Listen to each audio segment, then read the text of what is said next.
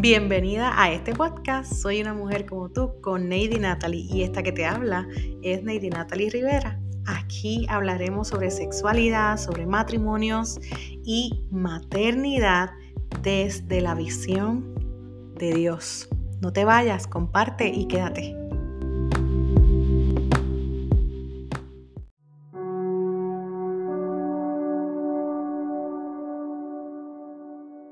Mujer y madre que me escuchas, bienvenida nuevamente a este podcast. Hoy comienza una nueva temporada, la número 5, llamada Íntimos. Pero yo quiero también que sea una nueva temporada en tu vida.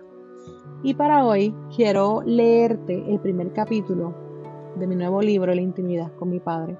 Porque en esta serie vamos a estar tocando distintos aspectos perdón, sobre la intimidad. Y necesito que escuches esto y que si te impacta vayas corriendo y te hagas de una copia de mi, de mi nuevo libro, porque va a venir no solamente a impactar a la mujer y su maternidad, sino que también podría impactar tu vida, no importando que seas una mujer soltera, no importando si eres una líder de iglesia, si eres una líder en tu comunidad y quieres acercar a las personas a Dios, esta es una excelente herramienta.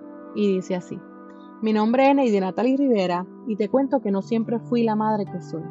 Posiblemente de aquí al futuro tampoco seré la misma. Si algo he aprendido en esta etapa es que cada día evolucionas como madre, que creces un poco más, que mejoras y que te vuelves más sabia.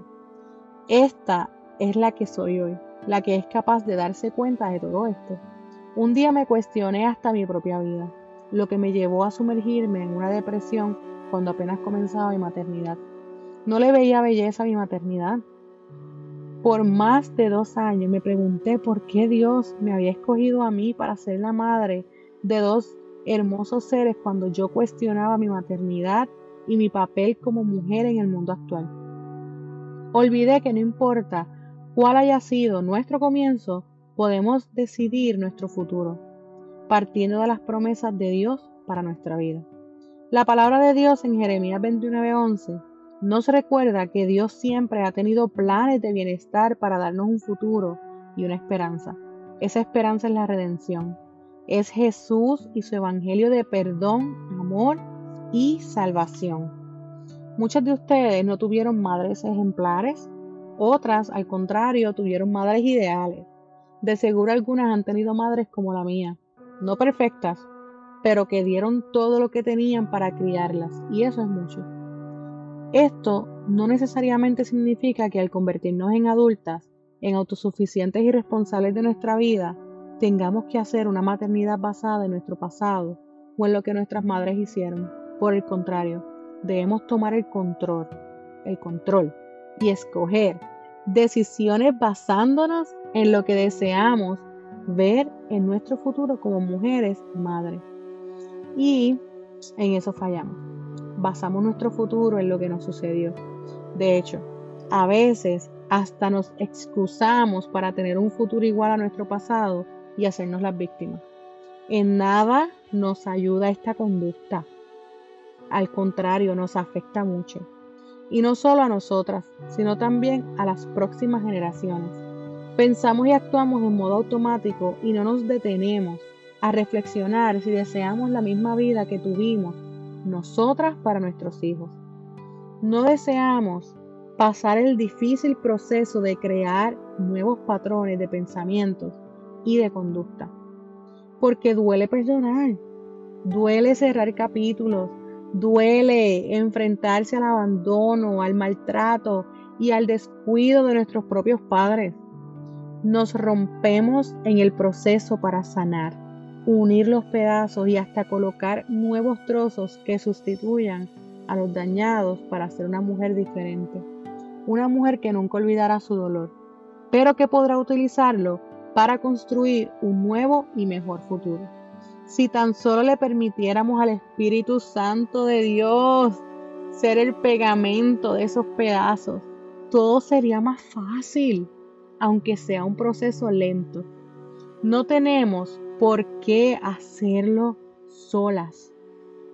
A veces lo vemos imposible e inalcanzable porque lo visualizamos desde nuestros ojos humanos. Pero si lo viéramos desde los ojos de Dios, podríamos confirmar que con Él sí podemos hacerlo. Cuando se trata de la maternidad, muchos piensan que al traer al mundo un bebé, por consiguiente y de inmediato, se obtiene todo lo que una madre debe tener para criarlo.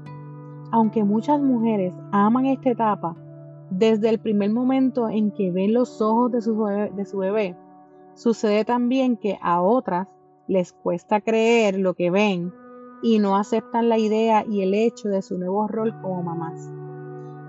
Esto más adelante ocasiona una crisis existencial en muchas mujeres que se convierten en madres. La verdad es que nadie les explica por qué sucede esto y lentamente tampoco, y lamentablemente, perdón, tampoco se les prepara de manera adecuada. Hoy en día se ha perdido tanto el valor de la maternidad que ya ni siquiera se considera tener hijos, debido a la ola humanista y ególatra que ha surgido en los últimos tiempos, donde te dicen que para qué vas a traer un hijo a este mundo si ellos solo dañan tu cuerpo y te roban el tiempo, el dinero y tus capacidades de hacer más. Pero, ¿qué sucede cuando pasa lo inevitable al tener un contacto sexual con tu pareja? ¿Qué sucede cuando esas mujeres reciben el fruto del vientre y el resultado de su fertilidad, como dice el Salmo 123.3, que un hijo es herencia de Dios y es fruto del vientre? ¿Qué sucede cuando no amas la maternidad y cargas en tu vientre a un bebé que no deseas? O cuando ya tu hijo o tu hija camina a tu lado y aún no amas la maternidad. La palabra de Dios nos enseña a criar, educar y amar a nuestros hijos. Por lo tanto, no creo que toda mujer llegue a saber lo que necesita solo por gestar un bebé en su vientre o haber parido. Desde el libro de Génesis hasta el libro de Pedro, la palabra de Dios nos enseña a aprender a amar la maternidad y a educar a nuestros hijos. Es probable que nunca hayas escuchado esto porque al convertirnos en cristianas se nos motiva a ser buenas ciudadanas, a ser obedientes a Dios, a amar a nuestra familia y a nuestros enemigos, pero en la mayoría de los casos se olvidan de enseñarnos a aplicar todos los preceptos de Dios y su palabra a nuestra vida familiar. Esto a pesar de que incluso se nos recuerda en la Biblia a través de las cartas de Timoteo y, y Tito de parte de Pablo que las mujeres de experiencia les ayuden a las mujeres más jóvenes a desempeñarse como esposas y madres. Filipenses 2.5 dice, por tanto, si hay algún estímulo en Cristo, si hay algún consuelo de amor, si hay algún, alguna comunión del Espíritu, si algún afecto y compasión, haced completo mi gozo, siendo del mismo sentir, conservando el mismo amor, unidos en espíritu, dedicados a un mismo propósito. Nada hagáis por egoísmo o por vanagloria, sino que con actitud humilde cada uno de vosotros considere al otro como más importante que a sí mismo, no buscando cada uno sus propios intereses, sino más bien los intereses de los demás. Haya pues en vosotros esta actitud que hubo también en Cristo Jesús, el cual, aunque existía en forma de Dios, no consideró el ser igual a Dios como algo a que aferrarse, sino que se despojó a sí mismo, tomando forma de siervo, haciéndose semejante a los hombres. Podríamos pensar que lo que dice en Filipenses solo aplica a los hermanos de la iglesia y no a nuestra familia. Pero sucede que nuestros hijos y esposos al aceptar a Dios, también son hijos de Dios. Por lo tanto, ellos son nuestro prójimo, igual que los demás. Lo que nos tiene que llevar a aplicar todos los preceptos de la palabra de Dios de la misma manera hacia ellos.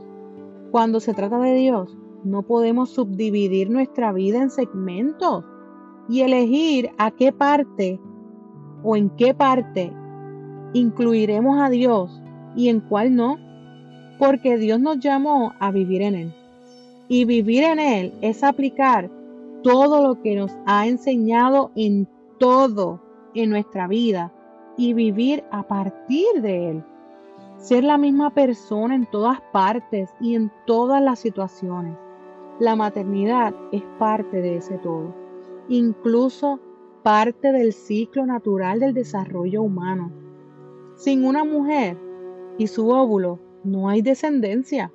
Sin un hombre que te dé su esperma, no hay descendencia. Pero aún más allá, si Dios no permite la unión de esas dos células, la del hombre y la de la mujer, para que esa mujer dé a luz, mucho menos habrá cabida a la descendencia. Dependemos totalmente de Dios y no hay nada fuera de Él. Aunque la sociedad te haga creer que existen posibilidades sin su presencia y guía. Por esto, porque Dios diseñó la maternidad con un gran propósito y por mucho más, necesitamos aprender a amarla. Y aquí te comparto varias razones. Porque es un don de Dios, porque así podemos heredar la palabra de Dios a nuestros hijos, porque sólo así estaremos en el plan y propósito de Dios una vez tengamos un hijo en el vientre o caminando de nuestra mano, porque podremos darle a Dios unos seres que le honren. ¿Por qué no nos enseñan a amar la maternidad? Se tiene la creencia equivocada que porque una mujer tenga un útero y pueda concebir, ya eso es todo lo que necesita para poder saber maternar. También se cree que detenerse a enseñar no es algo importante aun cuando es un tema que hasta el apóstol Pablo enseñó en varias de sus cartas, como por ejemplo en Tito 2, 4 al 5, que dice, que enseñen a las jóvenes a que amen a sus maridos, a que amen a sus hijos, a ser prudentes, puras, hacendosas en el hogar, amables, sujetas a sus maridos, para que la palabra de Dios no sea blasfemada. Hmm. Se les ha olvidado hacer un llamado a la familia a que sepan construirse. Mucho más allá, se les ha olvidado que para dirigir personas hacia el matrimonio deben ser personas que primero aprendan y sepan a lo que van y que estén sanos emocionalmente para entonces poder amar lo que reciban en el camino del matrimonio. Y una de esas cosas es el ser padres. Una mujer sana, unida a un hombre también sano, no sentirán el rol de ser padres como una competencia en sus vidas. Tampoco lo sentirán como una fecha de caducidad a sus vidas como individuos. Verán la maternidad y la paternidad como algo que añade a sus vidas y no que les quita. Así es como lo ve Dios. ¿Cómo verlo entonces desde los ojos de Dios? Esto es una excelente pregunta que yo misma me hice y quiero contarte. Hay tres pasos que te quiero recomendar para aprender a verlo y hacerlo desde los ojos de Dios. Y para esto te invito a que continúes leyendo, pues para que te enteres. El paso uno es la oración. El paso dos, la lectura de la palabra. El paso tres es llevarlo todo a la acción. Esa es la introducción a mi libro, En la intimidad con mi Padre. Y a través de este libro, aunque si te diste cuenta, en ningún momento hablé de la intimidad, pero es por esto. Porque dentro de este libro yo te explico cómo establecer esa intimidad con Dios que te lleve a comprender el propósito por el que Él te ha hecho madre o padre, ¿verdad? Para que tú te puedas acercar lo suficientemente a Dios y tener una conversación franca con Él. Y Él pueda tener una conversación franca contigo. Dentro de la maternidad y el matrimonio se necesita de la intimidad. Y la intimidad no es otra cosa que una cercanía, una cercanía tan grande que tú te puedas mostrar tal como tú eres con esa otra persona. En este caso, dentro del libro La intimidad con mi padre, yo te ayudo a que tú conectes con Dios de tal manera que no te avergüences de quién eres tú delante de Él, en el aspecto de que muchas veces porque sentimos vergüenza, no nos acercamos a Él. Y Él nos dice, ven con todo y vergüenza, eso es lo que yo quiero, ven con toda y tu vergüenza, porque eso es lo que yo quiero para poder transformarte, para poder cambiarte y entonces que tú comiences a impactar a tu familia, comiences a impactar a las personas que están a tu alrededor para la gloria de Dios. Muchas veces no nos hablan de ninguna de estas cosas. De hecho, no. Nos dicen, ay, si tú quieres seguir en esa vida de pecado, ni vayas para la iglesia. Pero la verdad es que allí es donde debemos estar porque Jesús nos dejó claro en la palabra que Él no vino para los sanos, Él vino para los enfermos, que Él no vino para los encontrados, Él vino para los que estaban perdidos, para los que estaban rotos, para, para esas personas que se pensaba que nadie iba a poder hacer algo por ellas. Para esas personas Dios vino. Y todos, todas nosotras, somos parte de ese grupo de personas. Tenemos heridas, tenemos cansancio, eh, nos sentimos desahuciadas, nos sentimos que ya no podemos más, nos sentimos que no tenemos valor, nos sentimos que no lo merecemos, nos sentimos que no damos pie con bola, como dicen los puertorriqueños, y a ti es a quien quiere llegar Dios. A ti es a quien quiere llegar Jesús con su sacrificio, su gracia y su perdón. Pero para esto Necesitamos tener intimidad, desnudarnos emocional y espiritualmente delante de Dios y dejarle a Él nuestras vergüenzas. Nos han hecho pensar que siendo madres no llegamos a nada. Pero para Dios ese no es el mensaje. El mensaje para Dios, o de parte de Dios más bien es, siendo madre,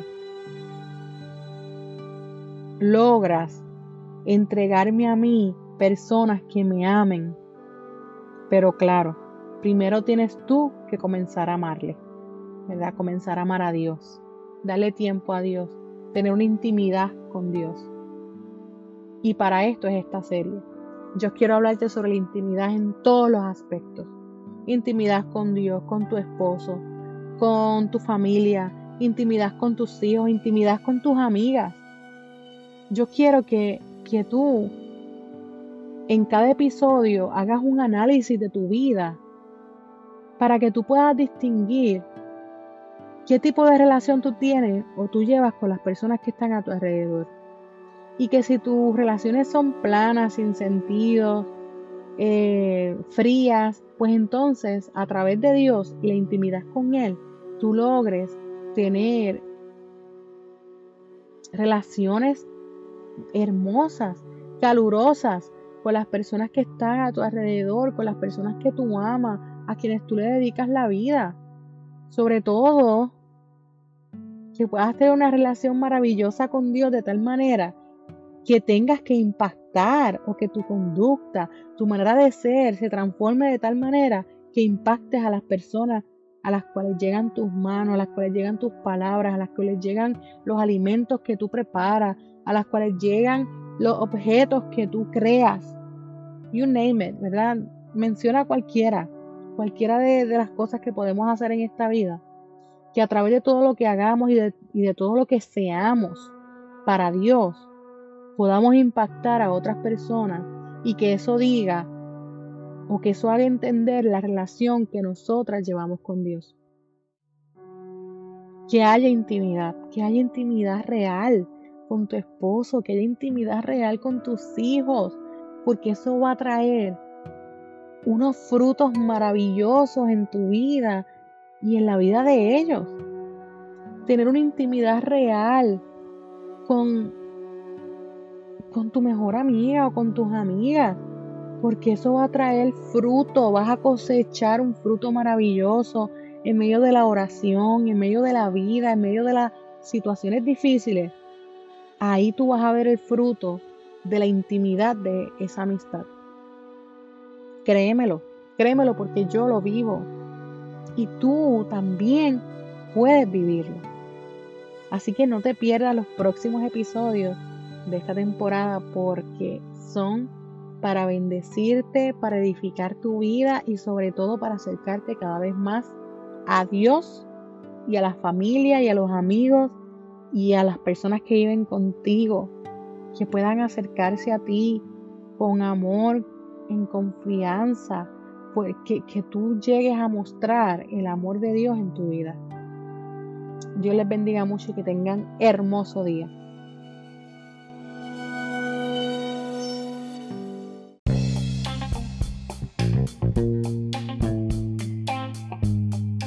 ¿No sabes qué regalarle a una mujer especial como tu amiga, tu mamá, tu prima o tu vecina? Entonces pasa por mi tienda online soy una mujer como y allí encontrarás diferentes ideas de regalo que puedes hacer y que llegarán a la puerta de tu casa o solamente dándole download en tu computadora o en tu celular. Así que visítalo. Puedes encontrar mi libro, puedes encontrar diferentes ebooks y también cajas de regalo. Te espero allí.